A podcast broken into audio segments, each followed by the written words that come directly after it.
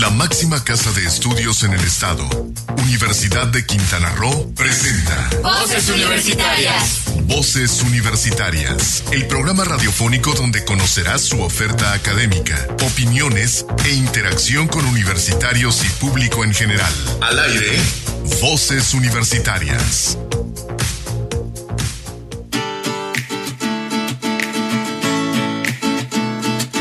tardes, 4 de la tarde, hora de iniciar Voces Universitarias Radio, el programa de vinculación de la Universidad de Quintana Roo con la comunidad quintanarroense, con la comunidad en general.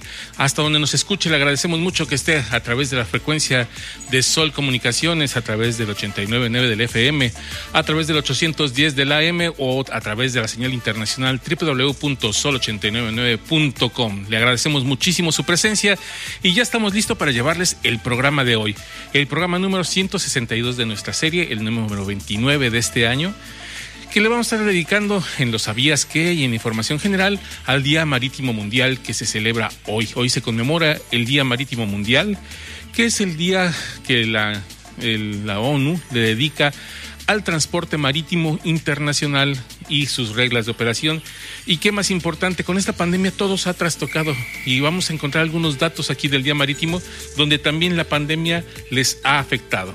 Tenemos también nuestras secciones de siempre, la entrevista con el doctor Adrián Cervantes Martínez, que es el coordinador de la maestría en ciencias marinas y costeras que se da aquí en Cozumel, quien nos habla de esta primera generación, cómo van, qué es lo que han hecho y qué mejor en este Día Marítimo Mundial.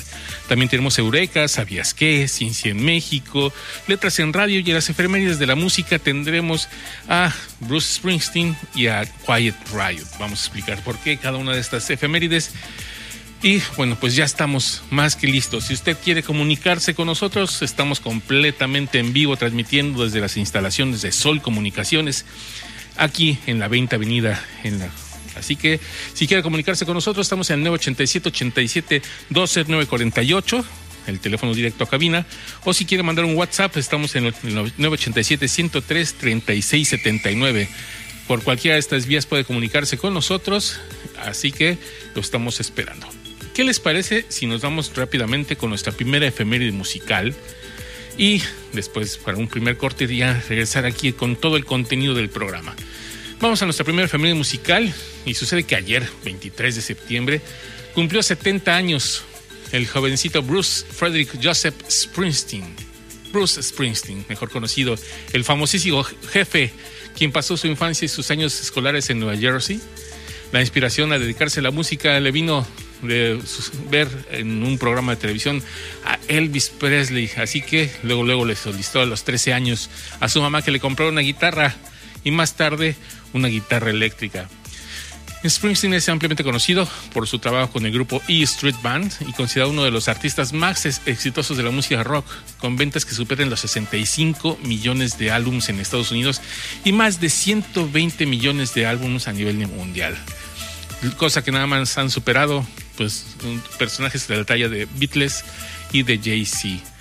Escucharemos un fragmento de Dancing in the Dark, canción escrita e interpretada por este cantante estadounidense, agregando ritmos de sintetizador, un up-tempo por primera vez. La canción pasó cuatro semanas en el número 2 del Billboard Hot y vendió más de un millón de sencillos en Estados Unidos en su primera semana de ventas. Así que es el primer sencillo del famosísimo e icónico álbum Born in the USA, famosísimo de 1984. Así que escuchemos Dancing in the Dark con Bruce Springsteen. Después vamos al primer Sabías que del Día Marítimo Mundial. Una pausa y regresamos aquí a Voces Universitarias Radio por Sol Estéreo.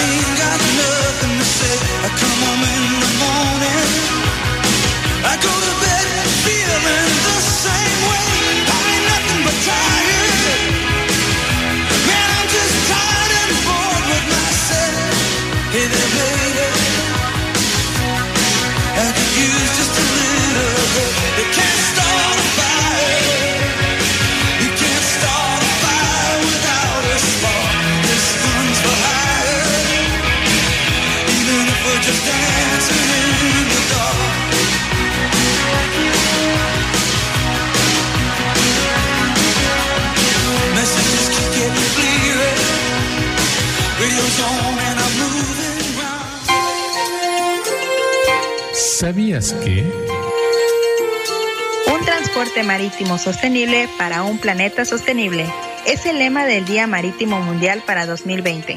El lema brinda la oportunidad de fomentar la toma de conciencia acerca de los objetivos de desarrollo sostenible de las Naciones Unidas y mostrar la labor que la Organización Marítima Mundial y sus Estados miembros realizan para alcanzar los OEDS. No te despegues, en un momento estamos de regreso en Voz Universitarias Radio. El 24 de mayo de 1991 marca un hecho histórico para nuestra joven entidad. Tras 17 años de haber logrado la conversión de territorio federal a Estado libre y soberano, Quintana Roo daba respuesta a una demanda de su población, contar con su propia universidad. En esta fecha fue firmado en Chetumal el decreto de creación de la máxima casa de estudios de Quintana Roo. Muchas felicidades. 29 aniversario Universidad de Quintana Roo. Es momento de continuar escuchando tu voz, mi voz, nuestras voces en voces universitarias. Aquí tu voz cuenta. Amigos de Voces Universitarias, regresamos aquí a, los estudios de Sol Estéreo para seguir con este programa. Y en lo que es la entrevista, esta semana tenemos al doctor Adrián Cervantes Martínez, que es el coordinador de la maestría en Ciencias Marinas y Costeras de la Unidad Química aquí de la Universidad de Quintana Roo, quien en este Día Marítimo Mundial se nos ocurrió preguntarle, hoy 24, qué tan sostenible es realmente las ciencias marinas, cómo está de sostenible nuestro mundo marítimo. Doctor Adrián, muy buenas tardes antes que nada. Hola, ¿qué tal? Muy buenas tardes, Héctor. Este, pues antes que nada también gracias por la invitación, gracias por el interés de, que contribuamos, de contribuir a, esta experiencia también de las ciencias marinas y costeras.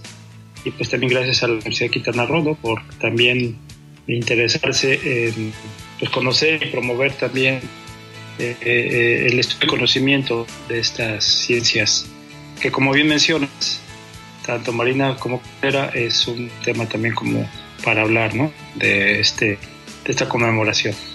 Pues el lema de este año dice por un transporte marítimo sostenible para un planeta sostenible. ¿Cómo estamos en, en materia en la costa? ¿Cómo estamos? ¿Ustedes qué han encontrado en estos años que han estado investigando al respecto? Mire, yo creo que es un buen lema el eh, tener y tocar el tema de sostenibilidad es muy importante y no solo en el ambiente marino o en el ambiente de transporte. Creo que tenemos que, como humanidad, tenemos que eh, aplicar, aplicarnos todos para minimizar eh, el uso excesivo de recursos naturales comenzar a entender que los recursos naturales pues también se agotan. Eh, hablando de sostenibilidad este, hablando de aspectos marinos costeros, hay pesquerías que se están colapsando porque no sabemos cómo utilizarlas. Eh, si una, eh, el aprovechamiento de un recurso pesquero ya no lo estás capturando como lo capturabas hace 10, 15 años, 20 años, quiere decir que algo está pasando con esos recursos pesqueros. Entonces, la sostenibilidad tiene que ver con eso, que tú tengas eh, un, recurso, pues que lo mantengas, que lo manejes y que te alcance para las generaciones futuras. Entonces, pues te decía, el tema de sostenibilidad en, el ambiente eh, de comunicación, en el ambiente marino, de transporte, pues creo que está bien el lema, pero también hay que entender que pues todo lo que hacemos, lo, todas las actividades que hacemos los humanos impacta al ambiente. Y en ese sentido, bueno, el, el hablar de una maestría en ciencias marinas y costeras, pues ayuda a encontrar, detectar problemáticas ambientales que puedan contribuir a un mejor manejo y sostenibilidad de recursos marinos, llámese pesquerías, llámese también monitoreo de la biodiversidad, qué especies tenemos, cómo están sus abundancias, cómo está la distribución, en materia también de turismo, por ejemplo, qué especies potenciales pueden ver los turistas, qué abundancias tienen esas especies, dónde se distribuyen. Entonces, te digo, hay que trabajar para encontrar eh, y aplicar este concepto de sostenibilidad. Y como dice el eslogan, no nada más aplicarlo en ese sentido, sino más bien a todo el planeta. Este, pues las costas, México tiene más de 700 kilómetros de litoral costero y este, hablando de, pues, de sostenibilidad, pues el 60% de la población mundial, como lo he dicho en otras ocasiones, estamos habitando en costas. Entonces tenemos que voltear también para eh, estos ámbitos. ¿no? Así es. Doctor, en cuanto a la maestría, es una primera generación, ya se empezó hace un mes, ya estamos en actividades. En este sentido, ¿qué, tan, qué tal fue la respuesta? ¿Cómo han encontrado los chicos que están entrando a la maestría? ¿Qué tanto ya se están trabajando en sus investigaciones o cuadrando sus investigaciones? ¿Cómo está el, este, todo el ambiente en cuanto a la maestría? Ya, pues nosotros nos sentimos muy contentos. De verdad que es una satisfacción encontrar estudiantes que aún con estas contingencias ambientales eh, se animen a seguir estudiando, a seguirse formando. Eh, tenemos eh, un gusto y un agrado tener estudiantes tanto locales, tuvimos una aceptación muy, muy buena, tenemos estudiantes de Sonora, tenemos estudiantes de Nuevo León, tenemos estudiantes de Puerto Vallarta, este, tenemos estudiantes obviamente también de aquí, de, la región, pero este, pues muy contentos de tener estudiantes de otras regiones que nos dice que este programa pues es impactante o, va a impactar, ¿no? En cuanto a sus estudios, pues eh, son estudios interesantes, van ya muy bien con sus proyectos. De hecho, al ingresar a este programa de posgrado, les piden un anteproyecto de investigación y por eso también fueron seleccionados muchos de ellos. Eh, estamos están atacando algunos de ellos este, aspectos de monitoreo de la biodiversidad de megafauna acuática, donde este, pues, en estas zonas no, no habíamos tenido tanto impacto este, y estos estudiantes están entrando con base a la asesoría de profesores e investigadores de la Universidad de Quintana Roo, de las cátedras patrimoniales del CONACYT. Este, estamos haciendo ese trabajo de investigación, cátedras, cátedras patrimoniales de CONACYT adscritos a la Universidad de Quintana Roo. Hay otros estudiantes que están haciendo evaluación pesquera, por ejemplo, de peces utilizados para pesca deportiva, sus abundancias, su distribución. Están marcando también peces para ver cómo manejar estas especies. Te decía, ya hay una preocupación no solo de, cómo, cómo están los recursos, sino cómo manejarlos y cómo eh, poder cuidarlos, conservarlos. Y también este posgrado se distingue porque estamos tratando de eh, tratar de encontrarle una solución a las problemáticas ambientales. Por ejemplo, sobre pesca, sobre pesca de especies. Este, por ejemplo, qué tanta abundancia hay de especies protegidas en las normas oficiales mexicanas, este, cuál es su estatus, cuál es su hábitat preferencial. Entonces, no solo es un posgrado por estudiar un posgrado, más bien están los chicos inmersos en un programa, en un proyecto de investigación que les está, eh, les está llamando mucho, mucho la atención. Y te digo, parte de, ese, de esta aseveración que te estoy diciendo es que no estamos captando solamente estudiantes de la península de Yucatán, por ejemplo, sino de otras regiones, de la parte del Pacífico. Y entonces como que, ok, es muy atractivo también los, eh, el mar del Pacífico, pero también es muy atractivo el mar Caribe. Y obviamente los estudios no solamente, o los estudiantes no solamente se van a formar para el Mar Caribe, se están formando para tomar decisiones en, mares mexicanos, en otros mares. No nada más es que los queremos aquí para el Mar Caribe. Pues obviamente sí es atractivo, pero este, el conocimiento que van a adquirir lo van a aplicar en la región de origen o, donde vayan a trabajar, ¿no? Así es, es el, estudio, tal vez hacer las investigaciones al respecto de la, de la región, pero pues al final de cuentas el conocimiento es general. Eh, ¿Cómo fue la admisión? ¿Cuántos fueron los estudiantes admitidos en esta primera generación? Tuvimos una participación de 15, de 15 aspirantes, 18, eh, pero fue un poco mermado porque poco a poco con estos, esta situación de la pandemia, de la contingencia, pues se murieron muchas cosas. Murió la fecha de aplicación de Ceneval eh, físico, en línea, hay gente que venía de Oaxaca, hay gente que venía de Colombia, había gente que venía de, Guatemala, incluso. Entonces se nos fue mermando nuestra selección. Tuvimos este, mayor, mayor captación de estudiantes. Ahorita me estoy mencionando los que lograron quedarse y los que lograron completar también este proceso de selección. Y entonces, bueno, pues es este, su examen Ceneval, su idioma inglés, eh, su proyecto de investigación, eh, su promedio de licenciatura, si ya tenían experiencia en escribir algún documento relacionado a la ciencia. Entonces, eso es el proceso de selección para poder ser permitidos. Entonces, de los 18 que teníamos, este, nos quedamos finalmente con 10 y uno de ellos desgraciadamente tuvo que desistir precisamente por estos problemas de, de, ambientales, ¿no? estos problemas de contingencia. Entonces tenemos ahorita nueve estudiantes. Bueno, es un buen número para comenzar con una, nueva, una, una buena generación. Y sobre todo lo más importante es que queremos buscar la calidad y excelencia académica con ellos. ¿no? Entonces, ahorita va nada más como que el doctor Adrián está, eh, está eh, está ahorita aceptando esta entrevista y verdad puedo echar muchas flores, pero creo que los resultados los vamos a ver. Este, pues sí, son dos años de estudios, pero viene otra generación.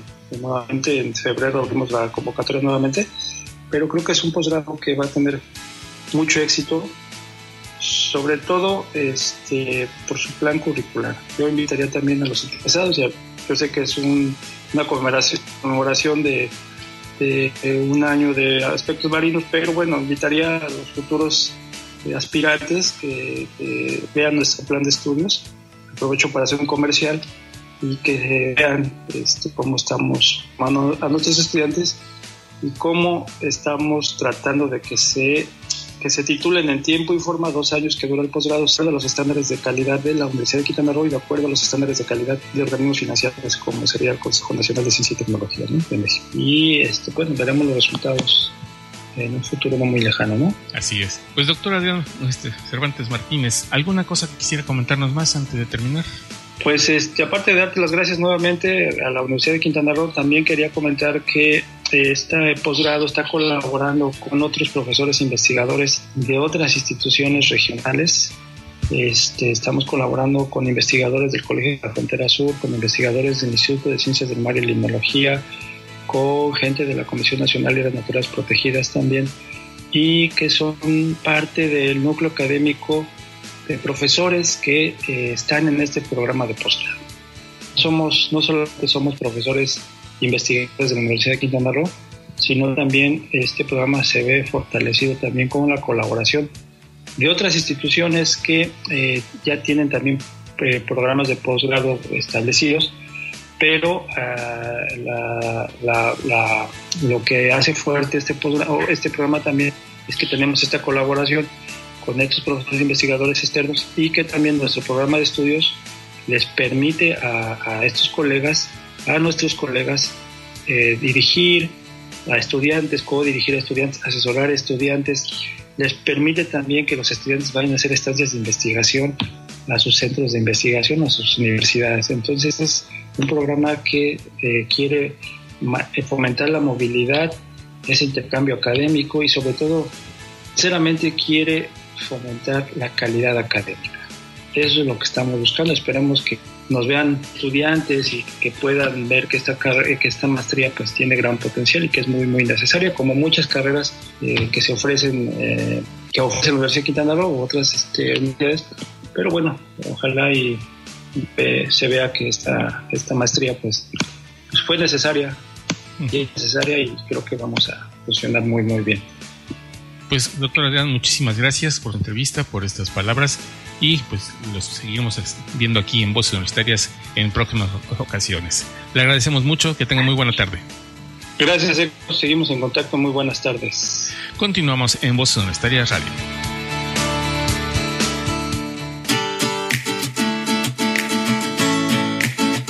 Bueno, regresamos aquí al estudio en vivo, son las 4.22 de la tarde, y vamos con nuestra segunda efeméride musical. Vamos a desearle el feliz 55 aniversario al actor y bajista Sean McNabb. Él nació el 24 de septiembre de 1965 y en su carrera musical ha colaborado con bandas como Quiet Riot, Dawkins, House of Lords, Road entre varias otras más. Escuchamos un fragmento de Mama We're All Crazy Now de Quiet Riot, una canción original de la banda de rock británica Slade, lanzada en 1972, escrita por Noddy Holder.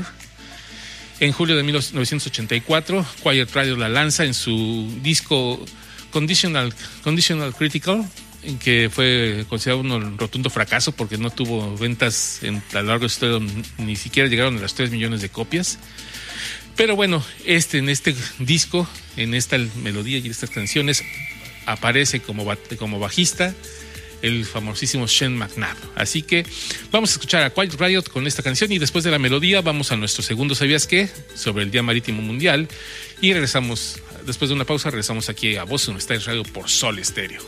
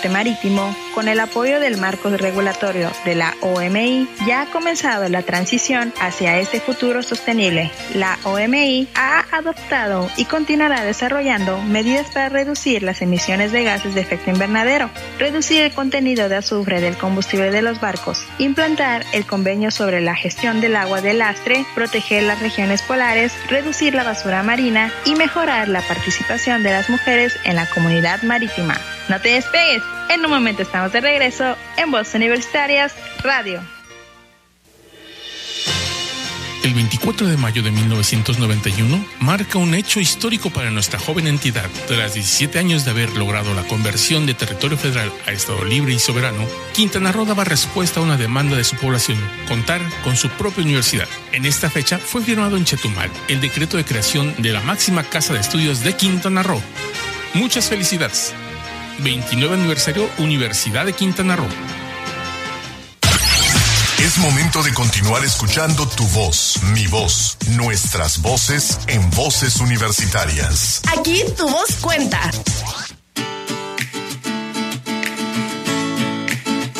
Vamos a Voz Universitaria Radio King Sol Estéreo. Son las 4.27 de la tarde, completamente en vivo. Y ahora vamos con las secciones que siempre les preparamos semana a semana, con las voces de nuestras alumnas. En este caso va primero Nicole Sánchez Gloria, quien nos presenta la familia de Ciencia y Tecnología de Alexandra Altler, la neuróloga. Vamos a escuchar qué nos presenta Nicole Sánchez en esta familia de Ciencia y Tecnología.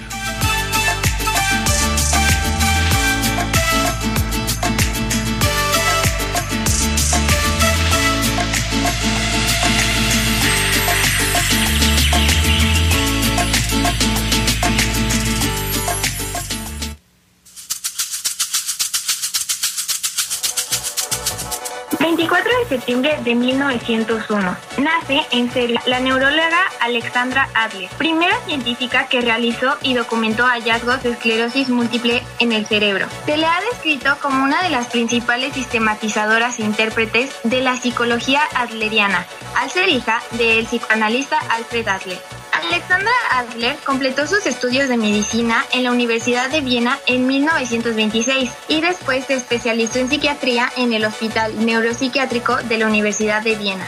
Emigró a Estados Unidos en 1935, donde trabajó como profesora de neurología en Harvard Medical School. En, 1946 se integró en el Departamento de Psiquiatría de New York University College of Medicine, donde se convirtió en profesora en 1969. En el momento de su muerte era profesora clínica, emérito del Departamento de Psiquiatría de dicha universidad. En 1927, Alexandra Adler y Tracy Jackson Putnam llevaron a cabo un estudio en el cerebro de una víctima de esclerosis múltiple. Los detallados estudios de Adler sobre 500 supervivientes del incendio de Coconut Grove son reconocidos como una de las primeras investigaciones sobre el desorden de estrés postraumático. Adler descubrió que muchos de los supervivientes adolecieron de duelo no resuelto, cambios particulares en personalidad como culpa y vitalidad disminuida, y un aumento de trastornos del sueño y ansiedad. Fue una autoridad en síndromes psicosomáticos y en psicofarmacología, además de editora de la revista internacional Journal of Individual Psychology. Con información de mujeresconciencia.com para Voces Universitarias Radio, informó Nicole Sánchez.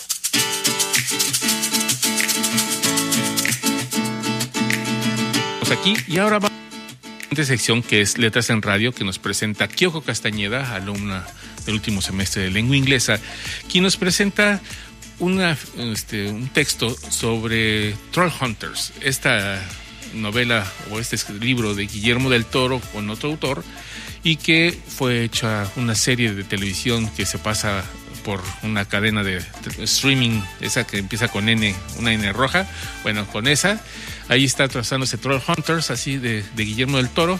Y vamos a escuchar qué nos dice este, este, nos dice Perdón Quiojo Castañeda al respecto. Después lo ligamos con el ¿Sabías qué? Y vamos a la pausa. Nos vamos todo corrido para ir más rápido. Así que no se, no se vaya. Aquí quédese con nosotros en Voz Universitaria Radio.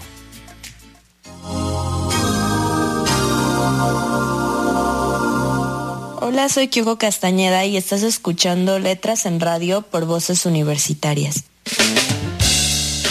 Los monstruos no siempre tienen aspecto de monstruos. Guillermo del Toro.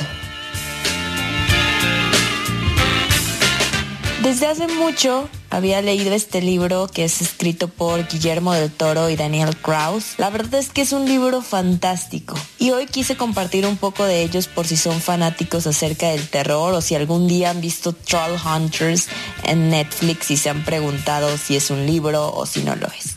La verdad es que a mí me sorprendió muchísimo la adaptación del libro de Troll Hunters porque yo pensé que iba a ser muy oscuro, muy al estilo Guillermo del Toro, sin embargo no fue así por lo que hoy les hablaré un poco de lo que trata Troll Hunters. Troll Hunters de Guillermo del Toro y Daniel Krauss es un libro inspirado en las desapariciones, el cual tiene como atmósfera principal el mundo de los trolls. La narración de este libro inicia de una manera singular, con un extraño acontecimiento denominado la epidemia de los envases de cartón de leche. Seguramente te estás preguntando qué es esto. Este es un suceso que recibe este nombre por las múltiples desapariciones de niños, las cuales terminaban con sus fotos en un cartón de leche a manera de que alguien los reconociera y así pudieran regresar a su hogar. Es ahí cuando entra en juego la familia protagónica, los Strogers. Una tarde, Jim y Jack Strogers le piden a sus padres permiso para andar en bicicleta. A pesar de las recientes desapariciones, sus padres acceden, pues confían en que sus hijos se saben cuidar. Sin embargo, no saben que afuera acecha algo mucho peor.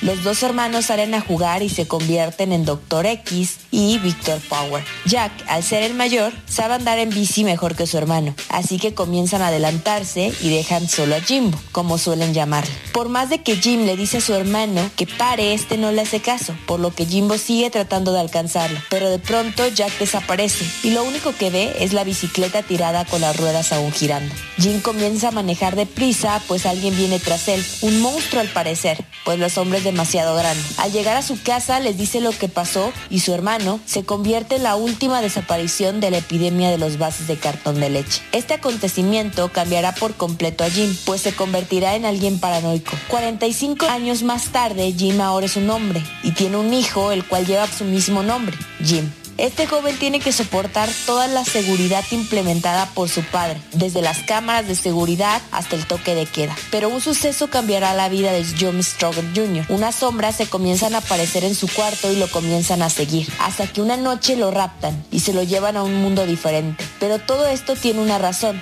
pues la epidemia de los envases de cartón de leche está por regresar y se dicen que los culpables son seres que se alimentan de carne humana. ¿Qué le pasará a Jim y a dónde lo llevarán? No les diré nada acerca del libro, pues a pesar de que tiene muchas páginas, considero que no se debe de arruinar la trama principal. Personalmente es un libro que demoré mucho en leer a pesar de que las primeras páginas me tenían absorta, pues quería saber qué pasaba con Jack. La tensión decayó un poco y conforme fui leyendo me pasó eso varias veces. Creo que es una de las razones por las que tardé mucho leyendo este libro. Aunque mi calificación final, la verdad es que no se vio afectada por esto, pues terminé amando el libro. Principalmente creo que las desapariciones son un tema muy difícil y muy actual para varias familias. Es lo que podemos ver en Jim, que a pesar de que pasaran los años no lo puede superar. Y su hijo se ve envuelto en todo esto ya que su padre aún no supera perder a su hermano mayor y de cierta manera es un calvario para él. A pesar de que el protagonista no es Jim Strogers Sr., sino Jim Strogers Jr., es un libro que nos hace entender muchas cosas. Además de que este libro toca a fondo el tema de las desapariciones, también nos habla del bullying. Esto me lleva a hablar de Jim Strogers Jr. y su mejor amigo el Gordy, Tobias. Ambos sufren de acoso, pero a pesar de ello, se apoyan y su amistad es más fuerte que unos golpes. Creo que cuando lean el libro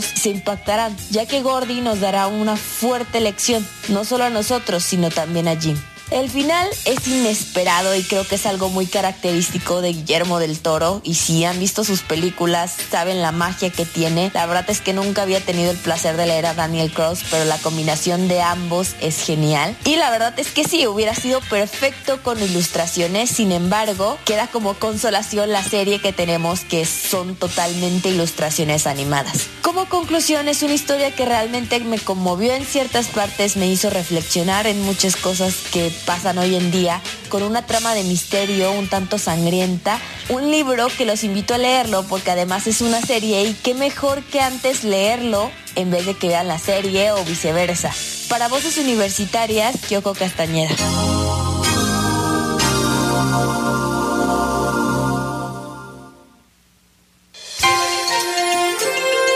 ¿Sabías que...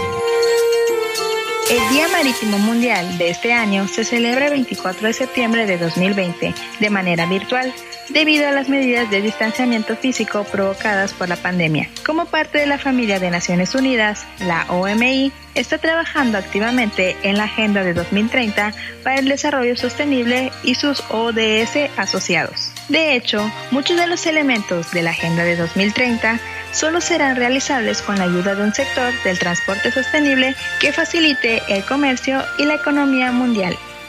No te despegues, en un momento estamos de regreso en Voz Universitarias Radio. 24 de mayo de 1991 marca un hecho histórico para nuestra joven entidad. Tras 17 años de haber logrado la conversión de territorio federal a Estado libre y soberano, Quintana Roo daba respuesta a una demanda de su población, contar con su propia universidad. En esta fecha fue firmado en Chetumal el decreto de creación de la máxima casa de estudios de Quintana Roo. Muchas felicidades. 29 aniversario Universidad de Quintana Roo. Es momento de continuar escuchando tu voz, mi voz, nuestras voces en voces universitarias. Aquí tu voz cuenta. De 7 de la tarde regresamos aquí a la cabina de Sol Estéreo completamente en vivo y vamos ahora con nuestras siguientes secciones. Durante todo este mes de septiembre y el último programa de, agosto les presentamos las serendipias literarias. Silsa Jaime se encargó de presentarles estos textos en donde se habla de, sucesos que se desconocen hasta mucho tiempo después. Y en esta última entrega de las serendipias literarias, Silsa Jaime nos va a presentar un texto de un autor norteamericano que desde hace ya muchos años, desde 1981, nos hablaba de un virus mortal que iba a salir desde China, anticipando parte de lo que estamos viviendo actualmente. Así que, ¿qué les parece si escuchamos esta muy breve cápsula de Silsa Jaimes y regresamos aquí a Boston Stars? ¡Eureka! En nuestra última entrega de las serendipias literarias que presentamos durante todo este mes, vamos con una muy reciente y que nos tiene al borde del delirio, por diferentes factores. Ya hablamos de las serendipias literarias que pronosticaron la llegada del hombre a la luna, el naufragio del Titanic, el ataque a Pearl Harbor, el que Marte tenga dos lunas e incluso el caso de los marinos que mataron a un compañero cuyo nombre y fatídico fin quedaron registrados años antes por Edgar Allan Poe. Ahora les hablaremos de la serendipia literaria de Dean el escritor estadounidense que hace 39 años relató en una obra publicada en 1981, Los ojos de la oscuridad, la irrupción en el mundo del siglo XXI, concretamente alrededor del año 2020, de un arma biológica denominada virus Wuhan 400.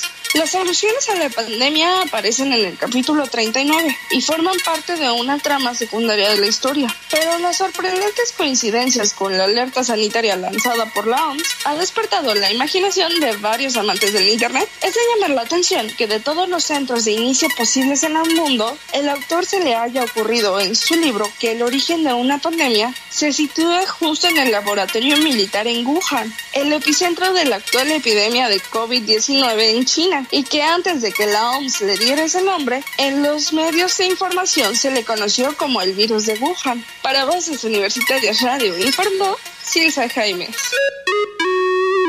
¡Eureka! No deja de sorprendernos que un autor pueda predecir el futuro como si fuera adivino o bueno, que su imaginación le permita ser tan preciso con cosas que vivimos actualmente. Pero bueno, sigamos adelante. Ahora vamos a la cuestión científica. Dejemos la imaginación y vamos a lo científico. Fíjense que eh, durante mucho tiempo hemos escuchado sobre el cambio climático, que no es la primera vez que pasa en el planeta, y muchos científicos han dicho pues, que es algo cíclico en el planeta, pero ¿lo será? Hace unos días, en una conferencia vía este, Facebook Live por parte de eh, Ciencia UNAM, un científico del Instituto de Geofísica habló precisamente de esto, del cambio climático en el Cretácico, que es el antecedente que tenemos de un cambio climático anterior. Y hay marcadas diferencias. Así que escuchemos esta cápsula que nos presenta Cristina Cumul y Silsa Jaimes sobre esta, esta conferencia que se presentó en la UNAM.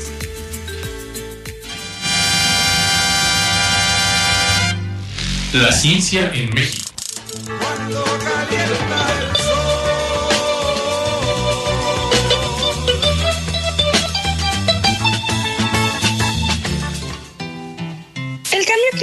Que vivimos en la actualidad y que es producto del efecto invernadero ocurre principalmente por la actividad antropogénica, la cual ha provocado que en tan solo 100 años la temperatura del planeta haya subido a un grado centígrado. Esta situación ha ocasionado que científicos y distintas organizaciones públicas y privadas en todo el mundo busquen mitigar sus efectos. En la historia del planeta, no es la primera vez que ocurre un cambio climático producto del efecto invernadero, pues durante el Cretácico, varios eventos de cambio global acelerado, también enmarcados en dichas condiciones, causaron diversas transformaciones en la biosfera y el clima de la Tierra. El doctor Fernando Núñez Useche, del Instituto de Geología de la UNAM, explica que no todo el Cretácico estuvo marcado por condiciones de cambio climático extremo, ya que este ocurrió solo en ciertos lapsos, usualmente con una duración inferior a un millón de años. A diferencia del cambio climático actual, promovido principalmente por la actividad antropogénica, quema de combustibles fósiles, tala de árboles, ganadería extensiva, etc., los cambios climáticos que tuvieron lugar durante el Cretácico fueron ocasionados por un aumento natural de dióxido de carbono. Los cambios climáticos que tuvieron lugar durante el Cretácico fueron ocasionados por un aumento natural de dióxido de carbono en la atmósfera, debido a un incremento en la actividad volcánica. Otra diferencia fundamental está relacionada con la rapidez con la que ocurrieron los cambios. Es decir, en la época actual estos han ocurrido en los últimos 120 a 170 años, mientras que durante el Cretácico sucedieron a lo largo de miles a cientos de miles de años. El principal promotor de los cambios climáticos en el Cretácico fue el aumento del CO2 asociado a la actividad volcánica. Pero, ¿qué propició que ésta se incrementara? El doctor Núñez Useche explica que si bien en el supercontinente conocido como Pangea comenzó su ruptura a inicios del Jurásico, hace aproximadamente 200 millones de años, la separación de los bloques continentales resultantes ocurrió de manera acelerada durante el Cretácico, lo que intensificó la producción de corteza oceánica en el fondo marino y una mayor actividad volcánica submarina. Al ocurrir esto, y para mantener un equilibrio de la cantidad de corteza en el planeta, si en algunos lugares aumentó la actividad volcánica, en otras partes la corteza debió destruirse, es decir, sufrir un proceso de subducción y hundirse por debajo de la corteza continental. El investigador recalca, el aumento de la separación continental y en la destrucción de corteza oceánica en las zonas de subducción son dos procesos que aumentaron la actividad volcánica en el planeta de forma submarina y continental. Asimismo, un tercer proceso que incrementó la actividad volcánica durante el Cretácico fue el aumento de la actividad de las plumas de magma provenientes del interior de la Tierra. Dichas plumas atravesaron la corteza terrestre y llegaron al fondo marino, de tal manera que el material magmático se solidificó y causó la formación de extensas mesetas. Por ejemplo, la de Ontong, Java, en el fondo del Océano Pacífico, cuya extensión territorial es similar a la masa continental de México. Incrementó los niveles de CO2, así como los niveles de vapor de agua y de dióxido de azufre. Según algunos modelos, durante el Cretácico, los niveles de CO2 llegaron a los 4.800 puntos por millón. Estos altísimos niveles causaron un impacto muy significativo en la atmósfera, la hidrosfera, la litosfera y la biosfera del planeta, destaca el doctor Núñez Useche, integrante del Departamento de Procesos Litosféricos. Producto de estos cambios que se dieron en el planeta, ocurrieron cinco fenómenos importantes. Aumento de la temperatura, acidificación y eutrofización de los océanos. Aumento del nivel del mar, condiciones climáticas extremas y extensiones y pérdida de biodiversidad. Los cambios ocurridos durante el Cretácico son por tanto un anólogo del cambio climático que actualmente experimentamos. De hecho, se calcula que si las emanaciones de CO2 continúan sin ningún control al ritmo actual, para el 2100 las concentraciones podrían llegar a niveles muy parecidos a lo que ocurrieron durante el Cretácico y por tanto el escenario que esperaríamos sería tan catastrófico como el que tuvo lugar durante este periodo geológico, puntualiza el investigador. Con información de Ciencia UNAM para Voz Universitaria Radio, informaron Silsa Jaimes y Cristina Cumul. Interesante esta ponencia porque nos plantea un reto que parece imposible, ¿no? El ser humano en 100 años ha hecho y deshecho del planeta lo que se tardó cientos o miles de años en pasar durante el periodo Cretácico. Así que es importante que tomemos conciencia, que veamos cuál es nuestro papel dentro de lo que es la concienciación y lo que tenemos que hacer para evitar el cambio climático. En nuestra pandemia nos ha este, ya lo decíamos también en los textos anteriores, pensamos que iba a disminuir, al disminuir el movimiento del ser humano, iba a disminuir también la huella de carbono que dejaba y los problemas del cambio climático, y no fue así. ¿Por qué? Porque utilizamos más energía, estamos conectados a las pantallas, tenemos mayor tiempo utilizando energía y esto ha traído la mayoría de la energía este, que nosotros consumimos eh, aquí en el país a través del, de la quema de combustibles fósiles, así que sigue habiéndose problema. Si bien no hubo tanto movimiento por los vehículos, sí hubo un gran problema por la eh, cuestión pues. Así que es un círculo que tenemos que ver dónde encontrarle nosotros nuestro punto para poder, nuestro punto de inflexión para poder cambiar las cosas. Y antes de irnos a una pasada comercial, déjenme platicarles que hoy y mañana se está llevando a cabo eh, en las mañanas un foro sobre el, sobre el Día Internacional del Turismo que se celebra el próximo, se conmemora el próximo domingo, 27 de septiembre. Y en el caso de la Unidad Académica, esto es por parte de la Unidad Académica Chetumal, quien nace este foro, es un foro internacional donde participan no solo la Universidad de Quintana Roo, participan varias universidades, y esto es en línea a través de la plataforma Teams. Si usted está interesado, entre a nuestra página de internet www.ucro.mx y ahí va a encontrar la liga para poder acceder a este seminario internacional sobre cuestiones turísticas. Pero nosotros en Cozumel vamos a tener, en el marco del Día Internacional del Turismo, una muy interesante ponencia por parte del doctor Alejandro Palafox Muñoz. Él es miembro del Sistema Nacional de Investigadores en nivel 2. Es de los pocos mm, que tienen este, este nivel aquí en, la Universidad de Quintana Roo. Y nos va a presentar una conferencia muy, importante, muy interesante desde el nombre. La gota que derramó el vaso el, en el turismo de Quintana Roo. La gota que derramó el vaso en el turismo de Quintana Roo, perdón. Precariedad laboral y COVID-19. Esto va a ser el próximo viernes 2 de octubre a las 11 de la mañana, también por la plataforma de, Teams. Si usted quiere ingresar, es un en vivo, va a poder usted hacerlo. Nada más tiene que teclear HTTPS, diagonal, diagonal, tini URL, así como suena, es en una pequeña pequeña URL.com, diagonal ponencia doctor Palafox, así todo junto.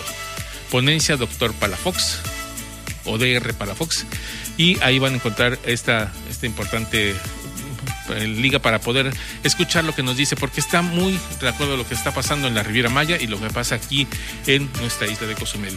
Es la gota que derramó el vaso en el turismo de, en Quintana Roo, precariedad laboral y COVID-19. Así que no se pierda esta, esta conferencia el próximo viernes 2 de octubre a las 11 de la mañana por la plataforma Teams. Igual, si quiere, a través del Facebook estamos este, difundiendo tanto el Facebook institucional de la Universidad de Quintana Roo como del Facebook aquí de la Unidad Camija Cozumel. Puede encontrar usted en la liga a este interesante plática. Así que, bueno, ahora sí, vámonos a una pausa. Vamos a escuchar nuestro último ¿Sabías qué? con la voz de Cristina Cumul. Regresamos después de una pausa aquí a Voz Universitaria Radio. ¿Sabías que? La pandemia de COVID-19 ha puesto de manifiesto el profesionalismo y el sacrificio de los 2 millones de marinos que sirven en la flota mercante de todo el mundo. El transporte marítimo ha seguido haciéndose cargo de más del 80% del comercio mundial, incluidos los suministros médicos vitales, alimentos y otros productos básicos que son vitales en la respuesta del COVID-19. Sin embargo, miles de marinos enfrentan una crisis humanitaria ya que han quedado varados en el mar sin poder abandonar los barcos que tienen contratos prorrogados por varios meses. No te despegues, en un momento estamos de regreso en Voz Universitarias Radio. El 24 de mayo de 1991 marca un hecho histórico para nuestra joven entidad. Tras 17 años de haber logrado la conversión de territorio federal a Estado libre y soberano, Quintana Roo daba respuesta a una demanda de su población, contar con su propia universidad. En esta fecha fue firmado en Chetumal el decreto de creación de la máxima casa de estudios de Quintana Roo. Muchas felicidades. 29 aniversario Universidad de Quintana Roo. Es momento de continuar escuchando tu voz, mi voz, nuestras voces en voces universitarias. Aquí tu voz cuenta. Regresamos, 454, regresamos en vivo a Voz Universitaria Radio, en la última parte del programa, en donde les tenemos algunas invitaciones, otras invitaciones más para eventos que va a tener la Universidad de Quintana Roo, tanto en Chetumal como en, en Playa del Carmen y aquí en Cozumel. El primero que les invitamos es el próximo primero y 2 de octubre al Foro Internacional de Investigadores y Estudiantes de Turismo, que se va a llevar a cabo en vía Teams igual, donde los responsables, la doctora Nancy Quintal, la doctora Jardín Gonzo Olivares y la doctora Úrsula G. Serrano, están del 9 a 12 en este foro internacional que les presentaron eh, sobre turismo. Esto es por parte de la División de Ciencias Sociales y Económicas Administrativas. Si usted está interesado, puede ver también nuestra página de internet, ahí donde viene, va a venir este, el link de eh, conexión para esta plataforma Teams. De igual forma, el próximo ya hemos venido trabajando el seminario itinerante permanente, ya lo habíamos platicado la semana pasada, que está dividido en varias semanas. En esta semana, la semana que viene, el próximo jueves 1 de octubre, a las 10 de la mañana, va a haber cuatro conferencias de las eh, sobre la visión virtual desde la visión antropológica por parte de, lo que pasa aquí en, Quintana Roo y en, el, en general en, en, el estado. Y una conferencia va a ser el turismo rural, comunitario, ejemplos en Baja California y sur de Oaxaca, turismo y cultura a través de las tradiciones de Campeche el despojo social de las zonas arqueológicas históricas en Quintana Roo, arqueología aplicada, relación de educación y turismo práctico. Esto también va a ser a través de las diferentes plataformas digitales de la Universidad de Quintana Roo, organizado por el Cuerpo Académico de Investigación Aplicada y Fortalecimiento de la Cultura e Identidad de la Universidad de Quintana Roo. Así que va a haber tener otra sesión más adelante, el día 15 de octubre a las 10 de la mañana igual. Así que si usted está interesado en estos foros sobre antropología y arqueología, es sería muy bueno que nos acercara a la página www.ucro.mx o a la página de Facebook de la Universidad de Quintana Roo. Y eh, por último, el próximo 14 y 15 de octubre vamos a tener en la Universidad Química Chetumal la Jornada Internacional de Diálogo sobre Intersaberes, la educación en tiempos de pandemia. Esto va a ser a través del Facebook Live del Centro de Estudios Interculturales del CENEI de la Universidad de Quintana Roo. Así que no se lo pierda, es un sobre cuestiones también de nuestros raíces culturales en Quintana Roo y en la península de Yucatán. Así que interesante lo que nos presenta la Universidad de Quintana Roo en sus diferentes eventos. Y pues ya nos vamos, ya nos vamos, nos toca agradecerle a todos los que hacen posible este programa. En primera instancia, agradecer a Sol Estéreo, que nos permite llegar a todos ustedes a través de estos micrófonos en la pionera del Caribe, la estación que ha sido pionera en estos aspectos de la radio a nivel Quintana Roo, el norte de Quintana Roo. Así que nos da mucho gusto estar en esta estación. Le agradecemos mucho a quienes hacen posible que lleguemos hacia todos ustedes. Le agradecemos a Adrián Montes de Oca que estuvo en los controles de audio. Este, le agradecemos mucho. Eh, vemos que, que le mueve muy bien a los controles, nos da mucho gusto. Este es esta es la primera vez que me toca trabajar con él. Le agradezco mucho su atención. Y también agradecer a quienes hacen posible las voces que hacen posible este programa. En primera instancia, Nicole Sánchez, Mercadotecnia y Negocios, a Silsa Jaimes y a Cristina Cumul de Gestión de Servicios Turísticos, a Kiko Castañeda de Lengua Inglesa. Muchísimas gracias, estudiantes todos de aquí de la Unidad Académica Cozumel, quienes nos apoyan y aportan sus voces para que este programa, Voces Universitarias llegue hasta ustedes. Mi nombre es Héctor Zacarías, les agradezco mucho su presencia que nos hayan acompañado y los esperamos la próxima semana aquí por, los, por la cabina de Sol Estéreo en un, una emisión más de Voces Universitarias Radio por Sol Estéreo. Muy buenas tardes y hasta la próxima. La máxima casa de estudios en el estado presentó Voces Universitarias. Información académica, cultural y deportiva. Voces Universitarias. El espacio académico para gente como tú. Hasta la próxima.